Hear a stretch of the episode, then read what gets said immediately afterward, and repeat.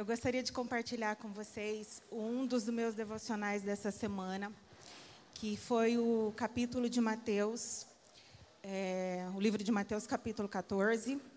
Eu não vou ler porque é muito extenso, tá? Mas eu vou compartilhar com vocês algumas das minhas reflexões, tá?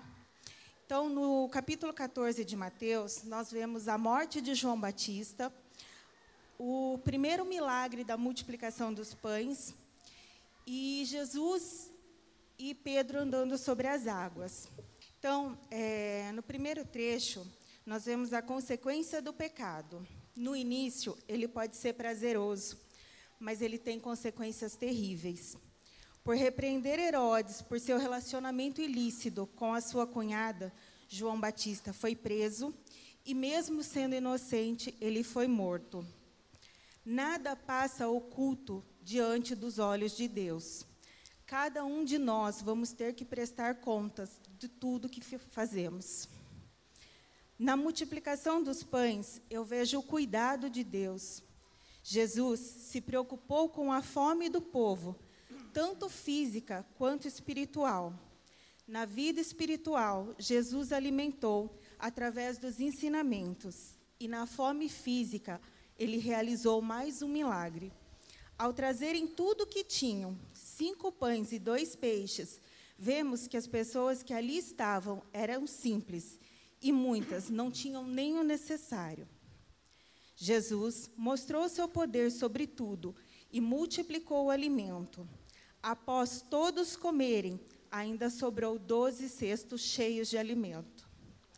Precisamos ter confiança que, quando entregamos tudo na mão do Senhor, nós iremos ver o milagre.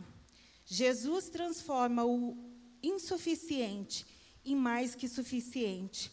Transforma o desequilíbrio em harmonia, a guerra em paz, a vingança em perdão e o ódio em amor.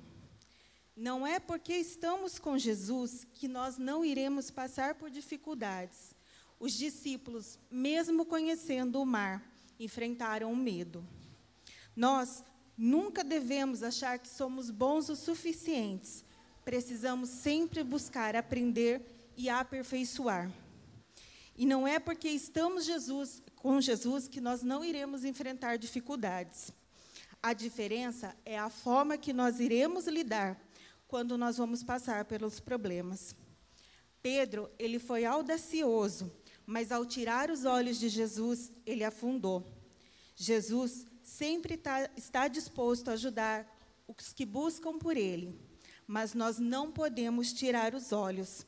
Nós temos que manter o foco e sempre seguir os ensinamentos de Jesus. Que Deus abençoe a todos